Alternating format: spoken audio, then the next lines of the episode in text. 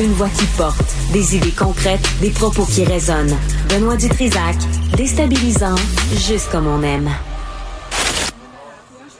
On a euh, Antoine Robitaille euh, quelque part. euh, c'est Antoine hein, qui est avec nous à cette heure-là? Ben oui, Antoine. Je suis là. Ah, Benoît. Monsieur Robitaille, bonjour. Bonjour, mon Ben. Bon, euh, bienvenue. Euh, il me semble que ça fait longtemps qu'on s'est pas vu à face. Oui, ça fait du bien. Je suis euh, complètement... euh, je tressaille de, de plaisir. tu tressailles de plaisir. OK. Euh, J'ai pas tes sujets, par exemple. C'est bien plate, Pourtant, je les ai envoyés très tôt aujourd'hui. Oui, J'étais fier ça? de moi. Attends. On m'a même félicité. Mais euh, M'as-tu envoyé ça à la maison? non. je les ai envoyés par pigeon voyageur. Ah oui, on l'a non, mangé. non, c'était un bon vieux courriel. Oui, OK. Euh, le, le comité de transition, donc. Oui, le comité de transition se met en place euh, pour euh, créer l'agence de la santé.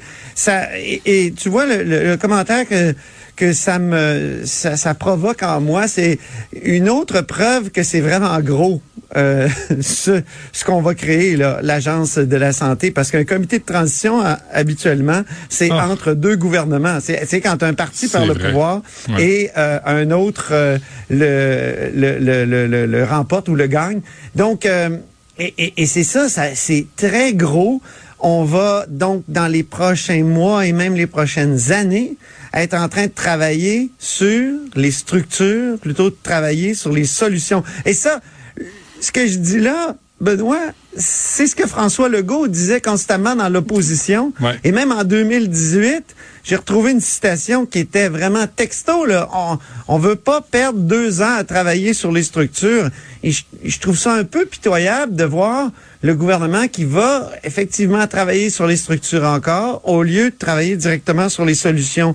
Mais peut-être aussi que c'est une fois au pouvoir, tu te rends compte qu'il faut changer les structures pour avoir des solutions.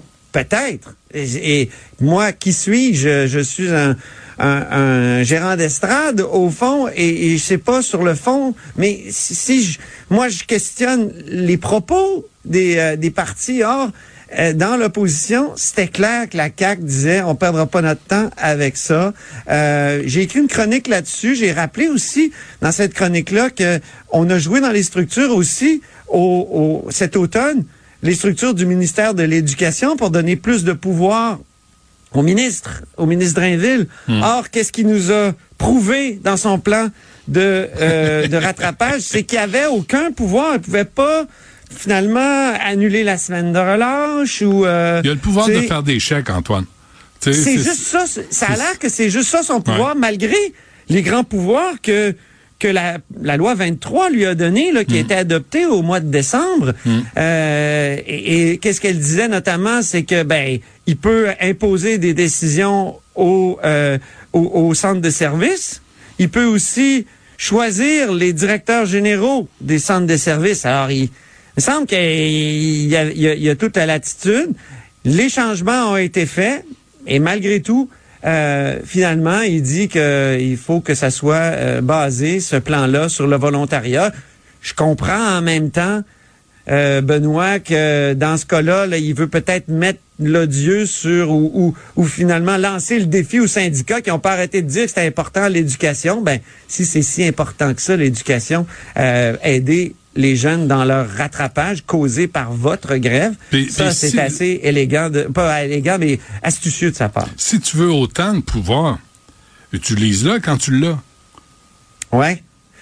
Ouais, c'est ça. Puis euh, c'est ce qui arrive avec toutes ces transformations de, de, de, de structure Hey, de la coalition Avenir Québec. Tu sais, là, on, on prépare quoi, là, Benoît, en 2024?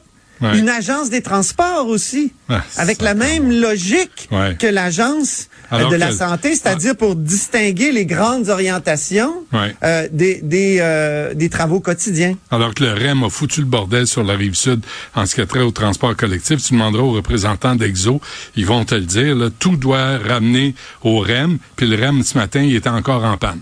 Tu sais, fait que Oui. pour scraper le système, là, ils sont forts. 545 000, le boss de l'agence de santé, Oui, mais quand tu penses à, à la taille énorme de ce qu'il va gérer, on peut comprendre, là. On peut comprendre. il va, il va être redevable de rien. Antoine, tu connais bien comment ça marche. Mais c'est ça qui est tannant. C'est, c'est ça qui est tannant, c'est qu'on n'arrête pas de changer les structures. Écoute, tu le sais, je te l'ai fait souvent, la nomenclature des changements dans notre système. Euh, disons, là, rappelons, 1990, hein, euh, Marc-Yvan Côté, euh, le ministre libéral, crée quoi? Il crée les régies régionales de la santé. OK? Il y en a plein de régies. 2003, Philippe Couillard arrive avec Jean Charest. Eux autres, ils abolissent les régies. Hein? Ils disent on va sauver beaucoup d'argent et hmm. on va euh, rendre ça plus efficace. Ils créent quoi? Ils créent des agences. Ça s'appelle les agences régionales de la santé. Ils réduisent le nombre de régions hein? pour que parce qu'ils trouvaient qu'il y en avait trop, puis ils abolissent des affaires comme hmm. des, des, gens élus sur le conseil d'administration. Après ça, Gaétan Barrette arrive, il dit non, non, ça c'est pas efficace. Puis là, Philippe Couillard, qui est son premier ministre, dit ben oui, abolis ce que j'ai créé. et il abolit quoi? Il abolit les régies pour les remplacer par les six les, et les sius. Les six et les sius. Ils sont redevables de rien non plus. Dès que tu appelles là, ils répondent jamais. C'est ça. Il n'y a personne de redevable. C'est ça le problème. Christian Dubé ne le pogne pas, ça il arrive e, effectivement au euh, euh, il, arrive au pouvoir la CAC en disant nous on jouera pas dans les structures. Ce qu'on sait et, et, on va se concentrer sur les résultats. Cinq ans plus tard là, il n'y a pas de résultats mais on joue dans les structures. C'est ça que je trouve incroyable. Ouais. Et, un euh, budget qui a explosé. Euh, et, Antoine, je suis un peu en retard, c'est la première aujourd'hui. Euh, un mot sur les vaccins. Ben c'est ça, c'est un c'est un exemple concret, c'est-à-dire que là nos personnes âgées sont très peu vaccinées, 1 euh, de, de notamment contre le VRS, là, les, les syndromes respiratoires. Ça coûte 300 dollars. Euh, est-ce qu'on veut que Québec rembourse? Là, et, là, je trouve ça intéressant. Il y a un débat scientifique. Souvent, tu sais, aujourd'hui, on dit c'est facile, on a juste à se fier à la science. Oui, mais la science n'est pas univoque. Elle est équivoque. Elle, elle parle pas toujours de la même voix. Il y a des scientifiques qui disent c'est le vaccin contre le VRS, d'autres qui disent que c'est pas efficace. Puis nos euh, euh, nos autorités, notamment euh, M. Boileau, le docteur Boileau, le directeur euh, général de la santé publique, euh, national de la santé publique, lui, il dit, on n'a pas encore toutes les données probantes. Alors, et, et, et, et, donc, c'est ça, là. Ça serait aux politiques de prendre une décision, de dire, est-ce qu'il faut donc rendre ça gratuit? Ça, c'est une grande question.